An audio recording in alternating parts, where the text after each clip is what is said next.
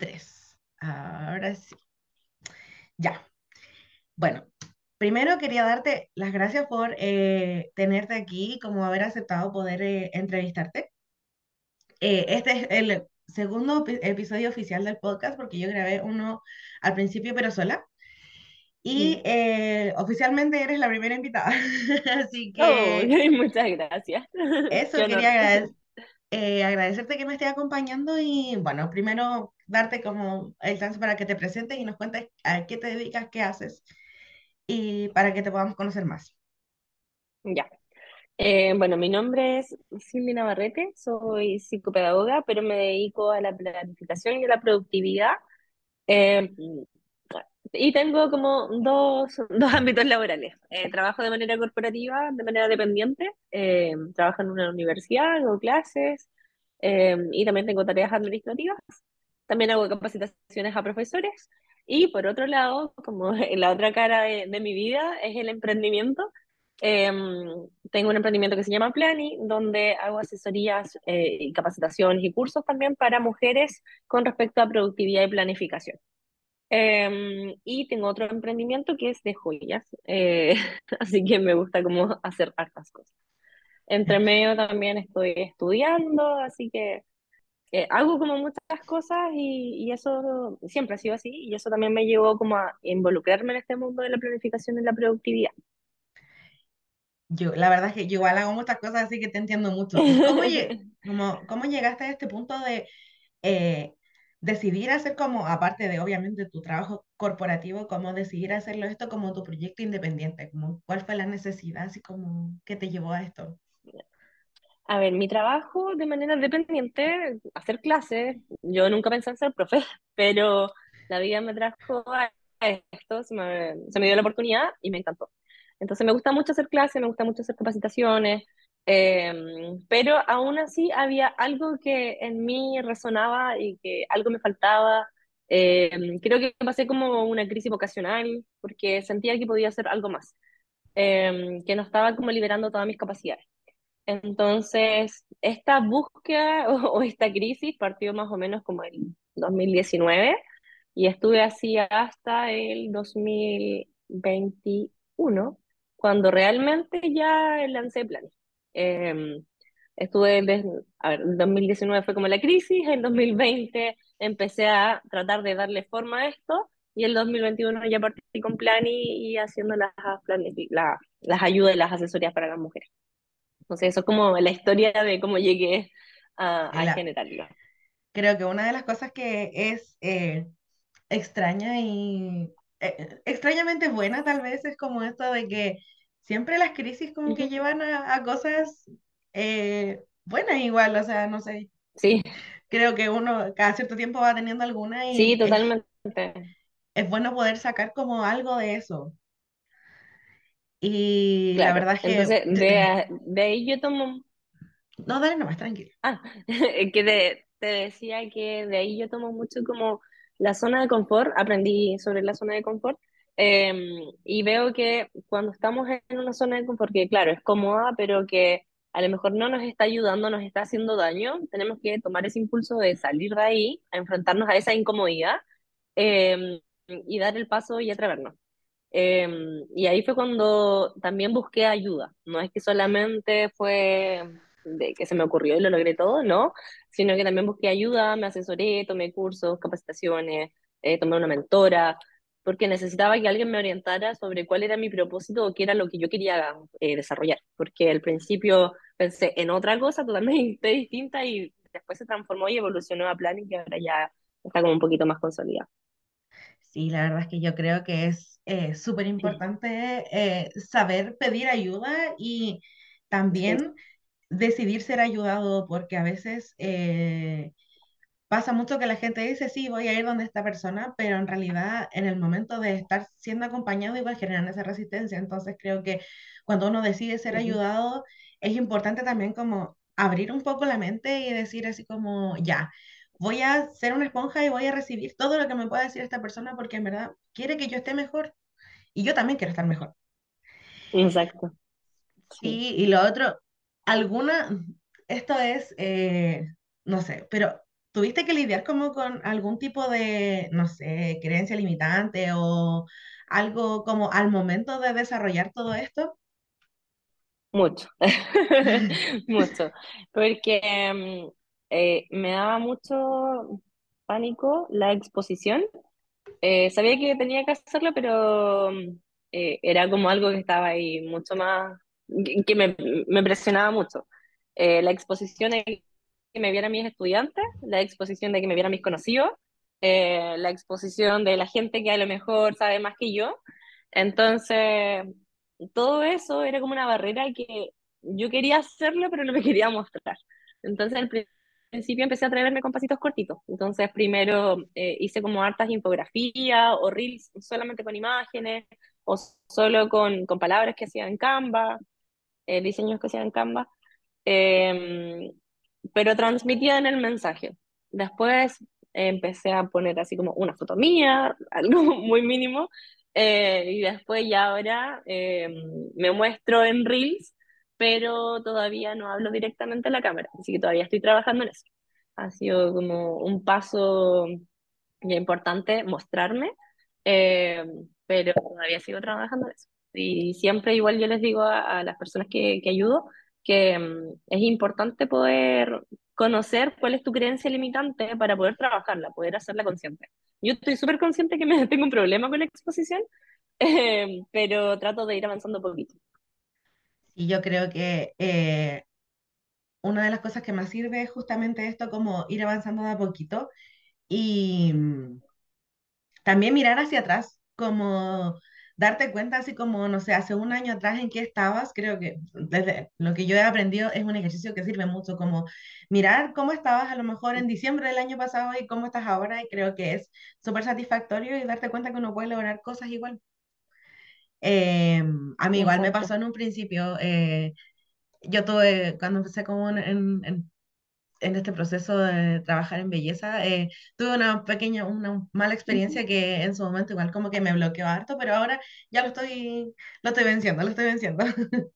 Así que, pero bien, yo creo que esto igual nos pasa. Una de las cosas que igual por lo que quería hacer esto era porque siento que todo el mundo como que nos pasan las mismas cosas, pero no conversamos respecto a esto. Como que yo creo que a todos nos da miedo la exposición, a todos nos da Eso, miedo eh, un sinfín de cosas o tenemos estas creencias limitantes, cosas con las que nos criamos y no, y no, no sabemos que son como limitantes hasta que las reconocemos. Eso igual es, es como súper revelador. Otra de las cosas que, igual, bueno, cambiando de tema, otras cosas de las que quería preguntarte, que se habla como mucho en el tema de eh, productividad propiamente tal, es la famosa y bendita, eh, o como queramos llamarla, la procras- procrastinación. Así que quiero que Claro. cuentes un poco más o menos qué es lo que tú nos puedes ilustrar respecto a este tema particularmente. Es como bien amplio. Eh, a ver, es que son temas distintos. La productividad versus la procrastinación. Eh, la productividad, generalmente yo hago como la analogía de, de generar más productos en cierta cantidad de tiempo, que ese era como el paradigma del mercado laboral antiguo, en donde tú trabajabas, no sé, 12 horas y tenías que producir cierta cantidad de cosas, ¿ya?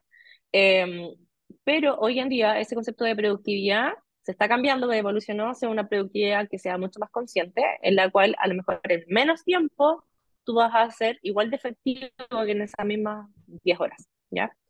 Eh, y por eso es importante ir reconociendo cuáles son las prioridades, cómo podemos mejorar nuestros procesos, tener un plan de trabajo para tratar de que sea disponible, tú lo ocupes en otras cosas, ¿ya?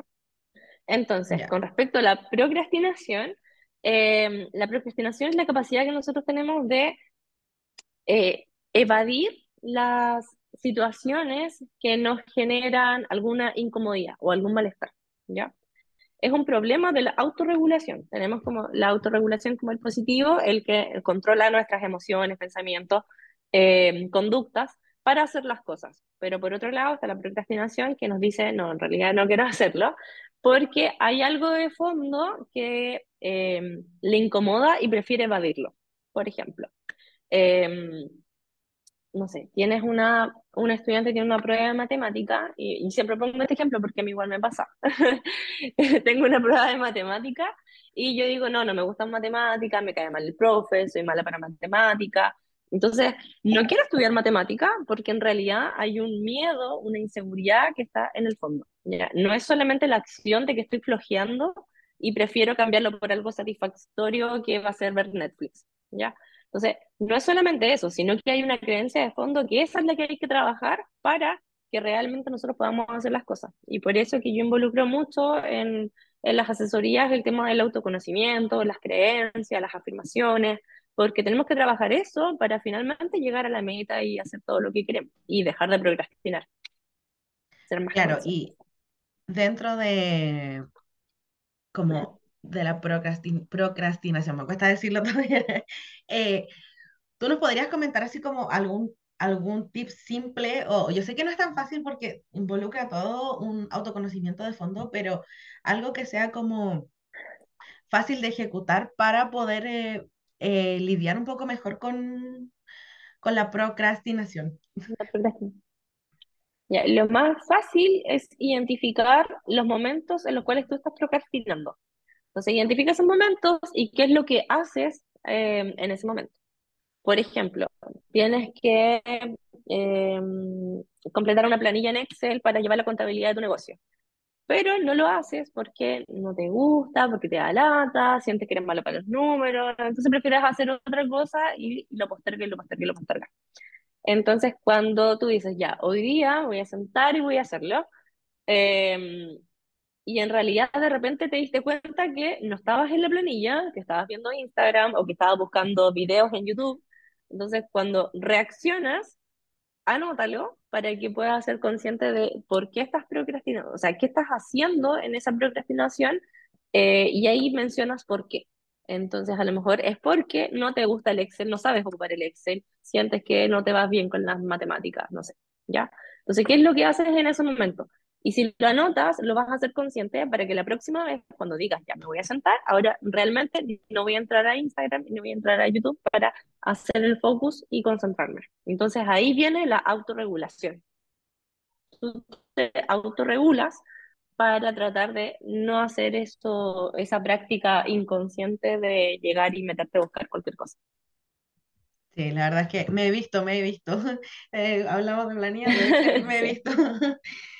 Eh, Y lo mismo pasa, por ejemplo, con eh, otra forma igual de, de procrastinar, tiene que ver con el café, que generalmente como que ya digo voy a trabajar, ah, ya, pero voy a buscar un café, o ahora me dio hambre, voy a buscar un pancito, eh, o miraste que tenías toda la ropa desordenada en el armario y justo te dieron ganas de ordenarlo, eso también es parte de la procrastinación. Ya, ahí ves, y ahí yo hago la diferencia entre procrastinación eh, improductiva y procrastinación productiva. La improductiva es esa que no hacemos nada, que es como eh, ver una serie, escuchar música, eh, jugar, como ese tipo de cosas cero productivas. Y la procrastinación productiva sería esta como lavar la loza, ir a pagar una cuenta, eh, ordenar tu casa, que yo trato de liberarme de la excusa de que no lo hice, pero aún así estoy procrastinando. Ya, ah, no trato hice de, de porque, liberarme de esa culpa. ah, no lo hice porque justo tenía que hacer otra cosa. Claro, claro. Y ahí aparecen como todas esas buenas intenciones, pero en realidad es procrastinación. Sí, y tú me, me gustaría un poco que me contaras así como, o que nos pudieras mencionar como, cuáles son los beneficios de planificarse y organizarse propiamente tal, así como a nivel mental o en Em, general. Claro, y a ver, los beneficios ti- tienen que ver con, em, por ejemplo, si tú empiezas a planificar en un organizador, ya vas a liberar tu mente de esa, de ese espacio de memoria que estaba ahí ocupando. Es igual que el computador, que por ejemplo cuando tienes demasiada información se satura o se te pega, entonces pasa lo mismo. Eh, la idea es que tú descargues esa información porque a lo mejor en la noche no puedes dormir porque quieres que esa idea no se te olvide o porque sabes que tienes un montón de cosas pendientes y estás ahí dándole vuelta, vuelta, vuelta y finalmente no descansas. Entonces, eh, hacer la planificación te ayuda a eso, a tener esa descarga que libera tu mente. Además, te permite ser mucho más consciente de las cosas que tienes que realizar para poder mejorar esta autorregulación y tratar de evitar la procrastinación. No digo que la procrastinación la vamos a evitar 100%, no, porque hasta yo siempre procrastino, eh, pero sé cuándo necesito procrastinar. Por ejemplo, anoche eh, yo necesitaba procrastinar. Estaba como con mucha energía, pero no quería trabajar, no quería avanzar, necesitaba hacer algo totalmente distinto, porque tenía un día intenso, entonces necesitaba hacer algo distinto. Y me vi una, una, serie, en, una serie en Netflix, ¿ya? Entonces hay momentos en que sí lo necesitas. Ya no digo que siempre tenemos que ser full productiva, no. Pero identificar esos momentos en los cuales tú sí puedes.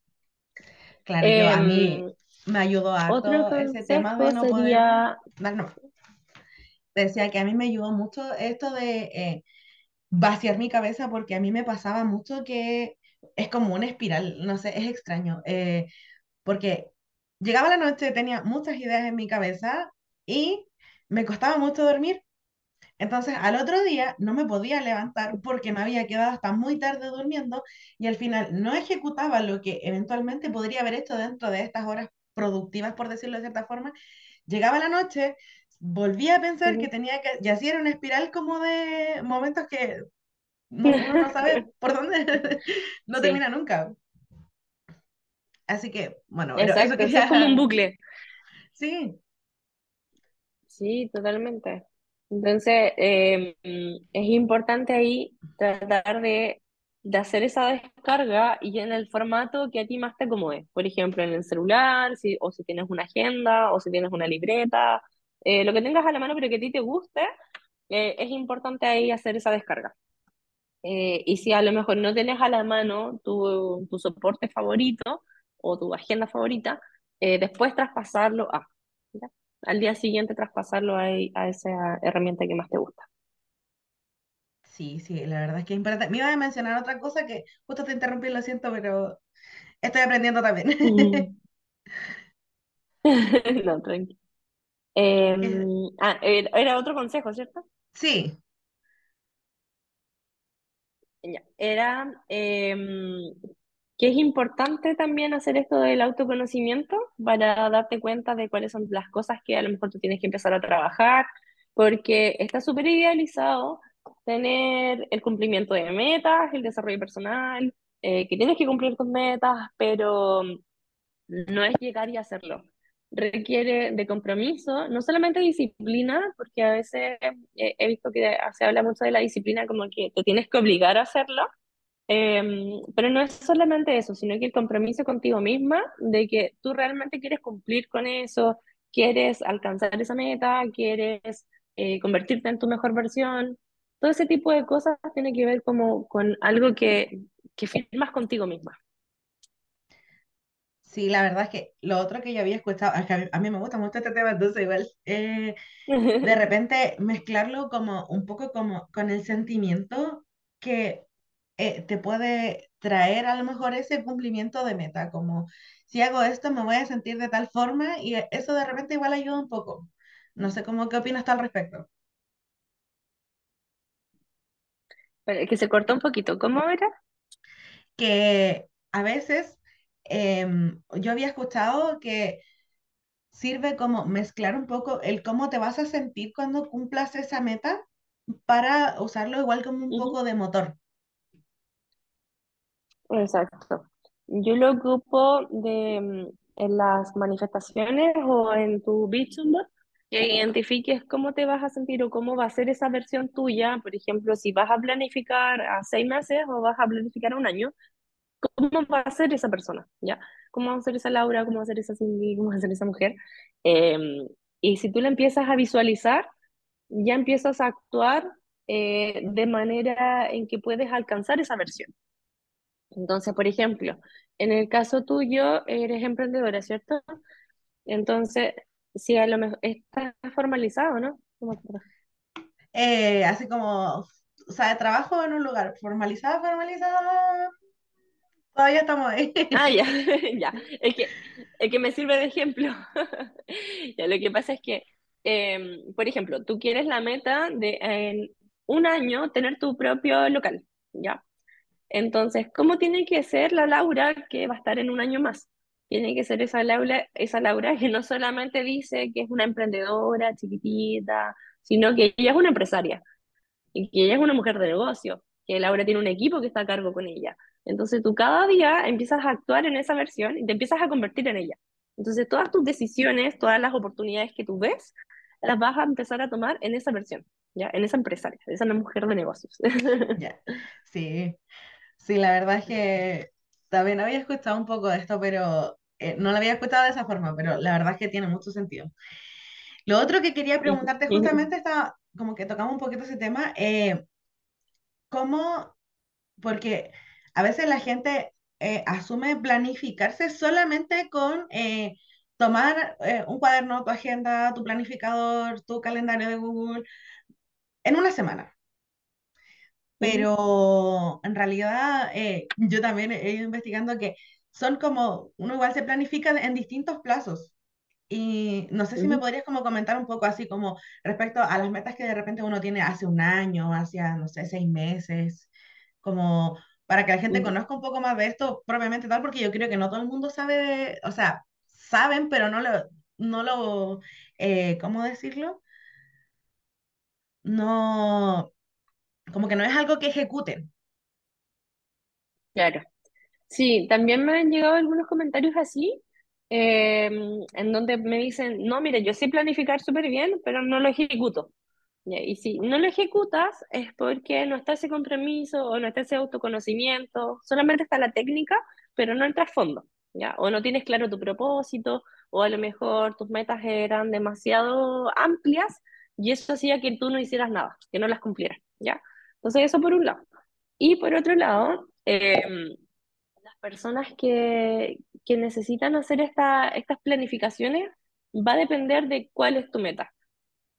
Y, y también va a depender de mm, qué tan realista es tu meta, ¿ya? Siempre yo digo que las metas son abstractas, a diferencia de los objetivos que son como mucho más concretos, son medibles, cuantificables. En cambio, las metas son abstractas. Por ejemplo, quiero terminar la carrera, quiero tener un negocio, quiero ser exitosa, quiero tener una familia. Son así como bien amplias. No sabemos, por ejemplo, cómo vas a tener esa familia, cuántos hijos vas a tener, con quién te vas a casar, eso no está claro todavía o no sabemos cómo va a ser tu negocio, tu local. Ya, a lo mejor tu local, tú ahora lo quieres de, de belleza, pero en realidad después va a ser un café, ¿ya?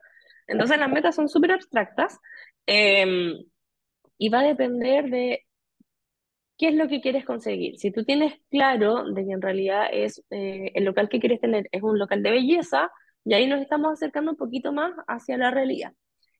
Pero ese local de belleza, de acuerdo a tu propia realidad, ¿qué tan posible es de ejecutar?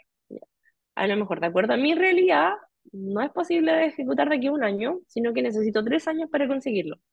Porque a lo mejor no tengo crédito, no tengo ahorros, no tengo inversionista, lo quiero hacer yo, entonces necesito tres años. Pero en cambio, si mi realidad es que tengo un inversionista, que tengo una socia, que puedo pedir créditos en el banco, entonces sí lo puedo ejecutar en un año. Entonces, depende de tu realidad. Si una vez que tú sabes cuál es tu realidad, la meta que vas a conseguir no tiene que ser así fácil. Em, por ejemplo, que vas a tener un local de chiquitito de dos por dos, supongamos. Em, no es así tan, tan fácil porque la idea es que también la meta sea desafiante para que tú hagas cosas para conseguir eso que realmente quieres. Me imagino que tú no vas a querer un local de dos por dos porque no alcanza nada. Entonces, a lo mejor tú quieres, para todas las cosas que estás soñando, quieres un local más amplio de 30 metros cuadrados, por ejemplo. Entonces, eso ya es desafiante, porque requiere un poco más de trabajo, pero no significa que vas a tener inmediatamente cinco sucursales, que eso ya no es realista, ¿ya?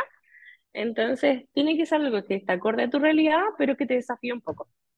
Entonces, una vez que tú ya tienes claridad, estableces cuál es la meta que necesitas para ese año. A lo mejor la meta que necesito para este año es tener, eh, no sé, 10 millones de ahorros. No voy a tener el local, pero sí necesito tener 10, 10 millones de ahorro. Entonces, después la planificación se empieza a desglosar de cómo lo vas a hacer para conseguir esos 10 millones de ahorro. Entonces ahí lo vamos planificando de manera mensual y esa planificación mensual te lleva a la planificación semanal, que van a ser esas pequeñas acciones que te deben conducir congruentemente a esa gran meta. ¿Se entiende?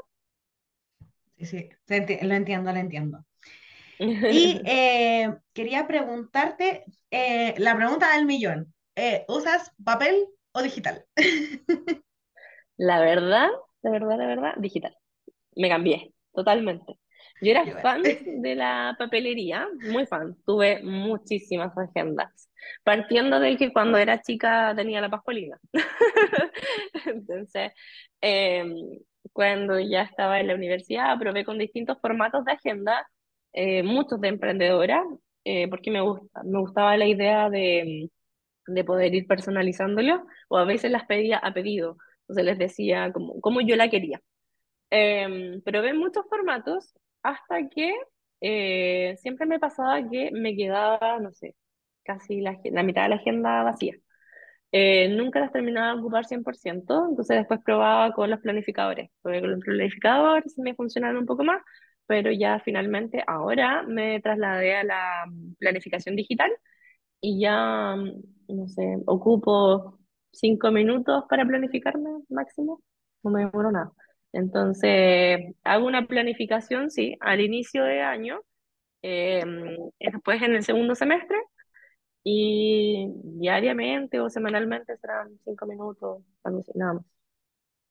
Sí, a mí igual, yo eh, muy fan de los planes, de destacadores, bueno, igual los sigo usando para otras cosas, pero a mí me cambié el digital, es más cómodo, es más práctico, el teléfono uno lo tiene siempre, es mucho, mucho mejor. Lo otro que quería preguntarte, em, creo que, mira, primero nos vamos a quedar cortas de tiempo.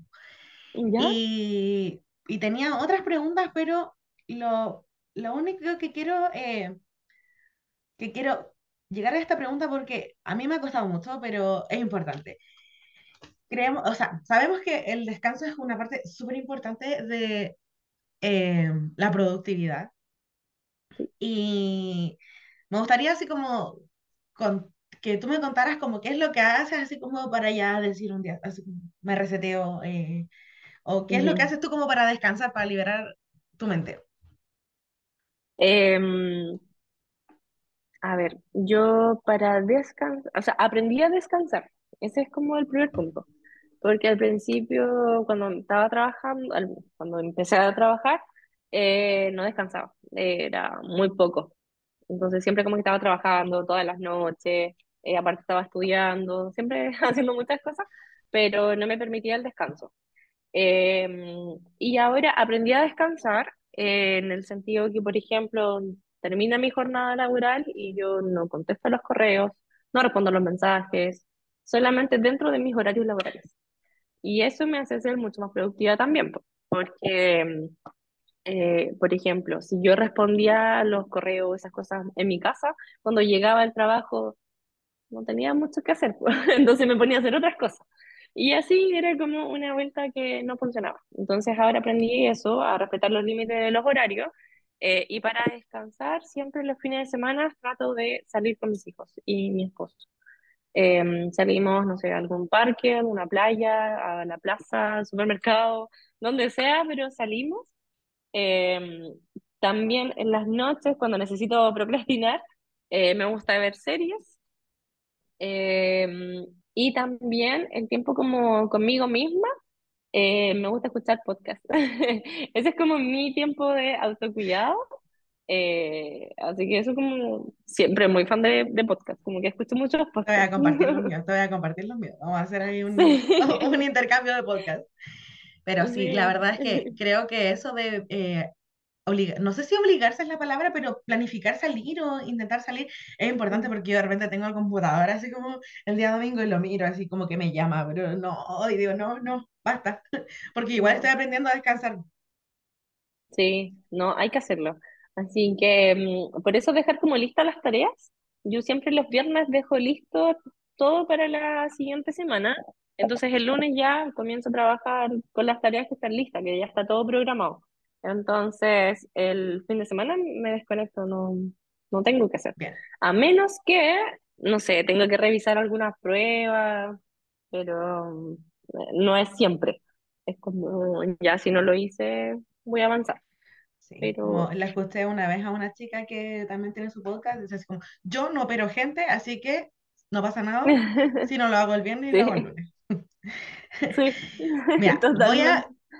voy a cortar este audio y porque me quedaron un par de preguntas respecto a tu, a tu curso que tienes y siento que es muy importante, entonces no quiero dejarlo ahí. Voy a parar esta grabación y vamos a...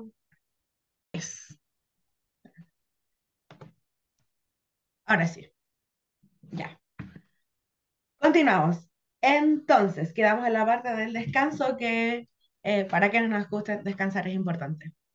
Es importante, hoy llega un punto en el que uno igual eh, colapsa, colapsa sí, y las consecuencias no son buenas, me he visto también.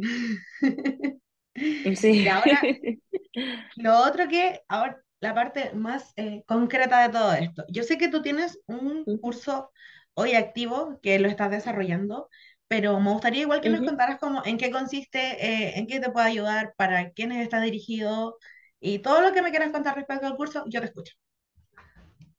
Ya, súper.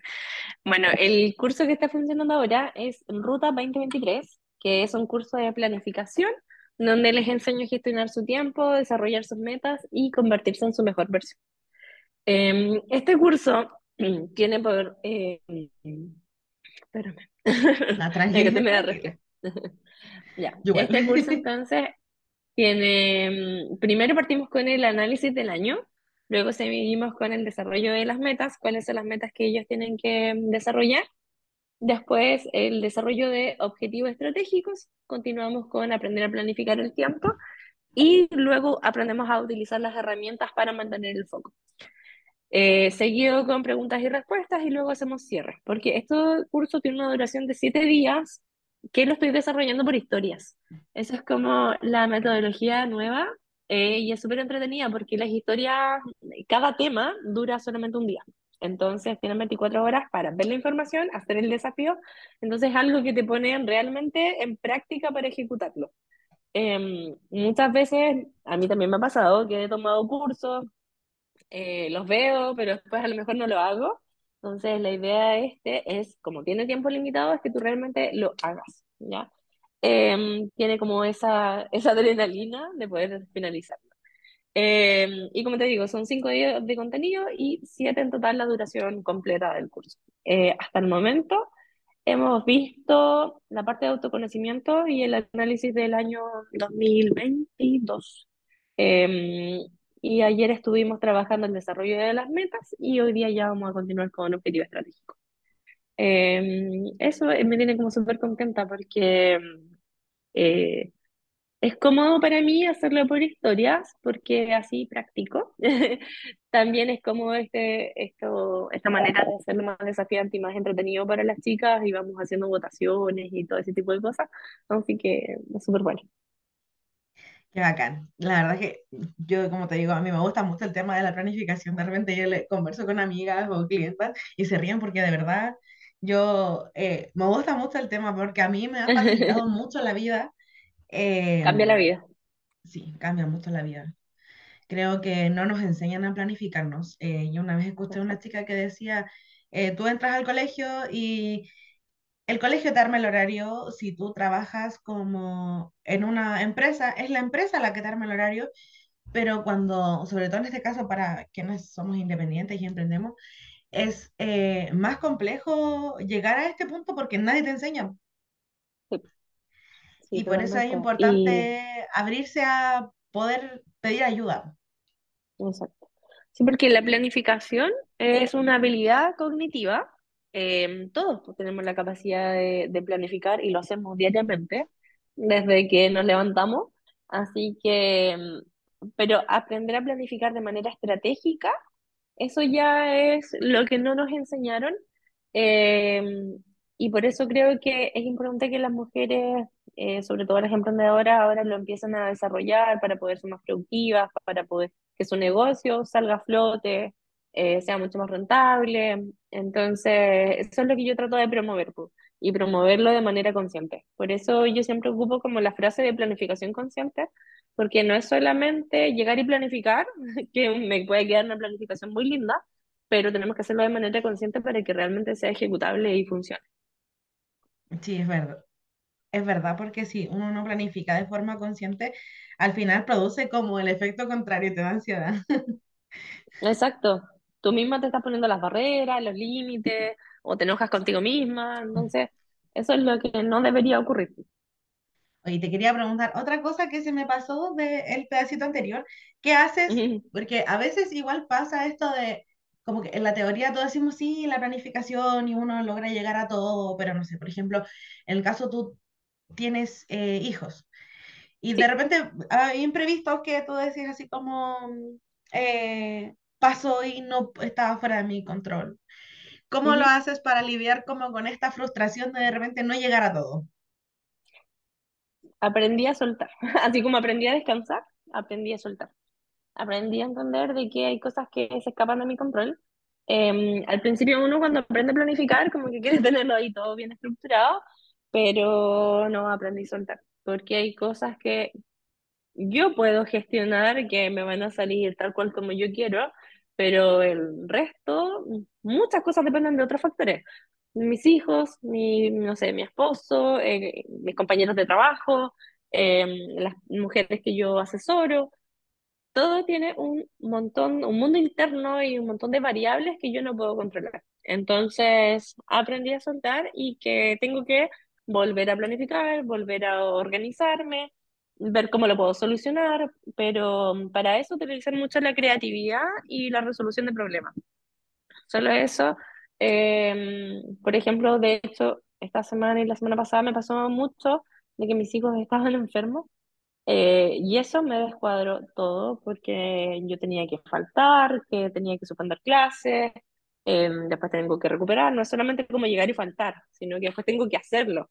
Pero ¿y en qué momento lo hago? Y tengo que pedir ayuda para que me los cuiden. Entonces, todo ese tipo de logística, eh, aprendí a que tengo que solamente preocuparme de lo que está pasando en ese momento. En ese momento mi prioridad son mis hijos, tengo que cuidarlos y después veo cómo soluciono el resto. Eh, y también, como lo habíamos dicho al principio, pedir ayuda. Eh, sé que tengo que pedir ayuda con las personas que, que me apoyan, en este caso mi familia, que me puede ayudar ahí con el tema de los hijos. Pero es importante soltar y desligarte de la culpa que la vida pasa y no va a pasar nada si tú no cumpliste con algo en específico, no, tranquila, tranquila. Pero, eh, por ejemplo, hay personas que me han tocado chicas que trabajan de manera eh, dependiente y tienen que, por ejemplo, entregar un informe. Es importante em, cuidarte de la falacia de planificación. La falacia de planificación es cuando tú crees que lo vas a hacer todo a último momento y te va a funcionar. Pero siempre pasa que no funciona porque no controlaste las variables externas. Entonces, si tú te aprendes a planificar y que ese informe lo tenías listo antes o avanzaste mucho antes, eh, cuando estás al límite y pasó algo, da lo mismo, porque ya tenías avanzado o ya lo habías terminado. Entonces, no dejar para, para el último, porque en realidad siempre pasa algo. Así es como Lady Murphy. Siempre pasa Sí, algo en el último momento.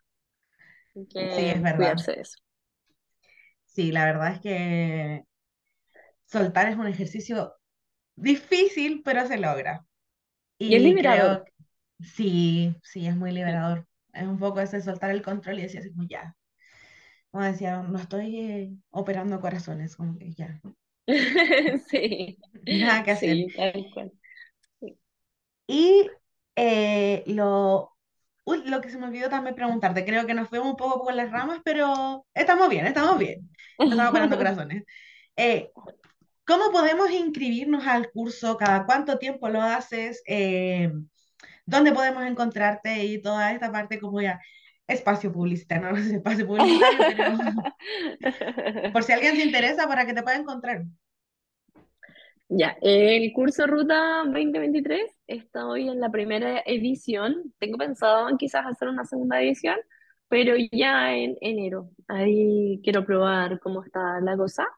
Em, pero por el momento estamos ejecutándolo, así que eh, si aparece una segunda edición, es importante que se inscriban en la lista de espera y así yo les envío toda la información y mejor. Em, lo otro también que funciona son las, eh, las sesiones uno a uno, que yo hago sesiones de asesorías y de mentorías. La asesoría es express, dura una hora, una hora y media, donde te enseño a planificar. Y en la mentoría son dos sesiones donde trabajamos el desarrollo de metas y además te enseño a planificar. Entonces esas son dos sesiones. Y el otro servicio de sesiones uno a uno es el de acompañamiento que ese es como más avanzado, que por ejemplo eh, ya tenemos listas nuestras metas y tú quieres que yo esté acompañándote durante todo el mes para saber cómo vas, eh, qué cosas tienes que cambiar, qué cosas tienes que mejorar, y eso es un acompañamiento mensual. Así que son esas tres instancias y me pueden encontrar en plani.cl con doble N, em, en Instagram y también en TikTok. Bacán. Yo de todas formas, igual en cuando suba este capítulo, eh, se puede como generar el link para que yo igual voy a dejar tu, tu Instagram para que lo puedan pinchar y te puedan seguir. Igual lo voy a compartir en mi Instagram para que eh, sea más fácil. Y la última pregunta que tengo em, es, si tuvieras que, a mí me gusta mucho leer, es un hábito que, con el que me reencontré este año, me gusta mucho, y si tuvieras que recomendarnos un libro, eh, o no sé, los que tú quieras, eh, ¿cuál sería? Ya, el principal para productividad, planificación eh, sería el de hábitos atómicos y el otro es el Club de las 5 AM. Esos son como netamente productividad. Y los otros que me gustan es el Tu cabeza te engaña, que te enseña a conocer como las barreras que hay en tu mente, cómo las puedes trabajar. Em, yo leí el uno y el 2 me falta el 3. Y eh, el otro es el Cree en ti, que también es muy bueno porque nos ayuda ahí a hacer ese autoconocimiento. Que por eso yo trato de mezclar todo eso, no solamente planificación, así como un robot, sino que, que venga como más del corazón, más del alma. Sí, está bien. La verdad es que yo creo que no hay eh, pro- productividad sin autoconocimiento. Totalmente. Eh, no sé si quieres añadir algo más. Te dejo eh, el micrófono para que puedas añadir todo lo que quieras. Eh, bueno, agradecerte primero por la invitación, por estar acá, eh, por confiar en mí, en, en mi forma de, de ver esta planificación, esta productividad. Eh, y el consejo que les podría dejar es que eh, sepan pedir ayuda, que crean en ustedes, que analicen sus capacidades, que analicen esas creencias limitantes importantes que gestionen bien su tiempo para que puedan tener eh, una vida mucho más equilibrada, una vida en balance, que eso es como lo principal y que también trabajamos en el curso, eh, que analicen cómo está la rueda de la vida que ustedes tienen y vean cuáles son los, eh, las áreas de tu vida que están con mayor trabajo y cuáles están con menor trabajo. Y esas que están con menor trabajo son las que tienes que empezar a mejorar para que tu rueda de la vida esté en balance, ¿ya? Eh, yo estaba regalando también un planner que se llama Productiva, está en una versión PDF que es imprimible, y ahí también están como esa herramienta y otras más sobre las que vamos trabajando en el curso y también las que veo en las sesiones uno a uno. Así que si lo quieren, me escriben a, a Instagram y así se las puedo enviar. Ya, bacán. Muchísimas gracias por acompañarme. Estoy muy contenta de esto. Oh. Eh, como te digo, a mí me gusta mucho la planificación, a mí me cambió mucho la vida y de verdad bacán que nos haya podido como compartir todo este conocimiento. Espero que les sirva a todo Gracias. aquel que lo escuche. Todavía no tengo la fecha cierta de cuándo lo voy a lanzar porque estoy ajustando algunos eh, detalles, pero ya va a salir y Ujú. cuando salga va a ser el momento y nos va a ir bacán. Así que eso, Sí, muchísimas obvio. gracias, Cindy. Que Gracias a bien. ti, cuídate mucho. Gracias por la invitación. Chao, Cariños, estamos hablando. Chao, chao. chao. Chao. Espérame,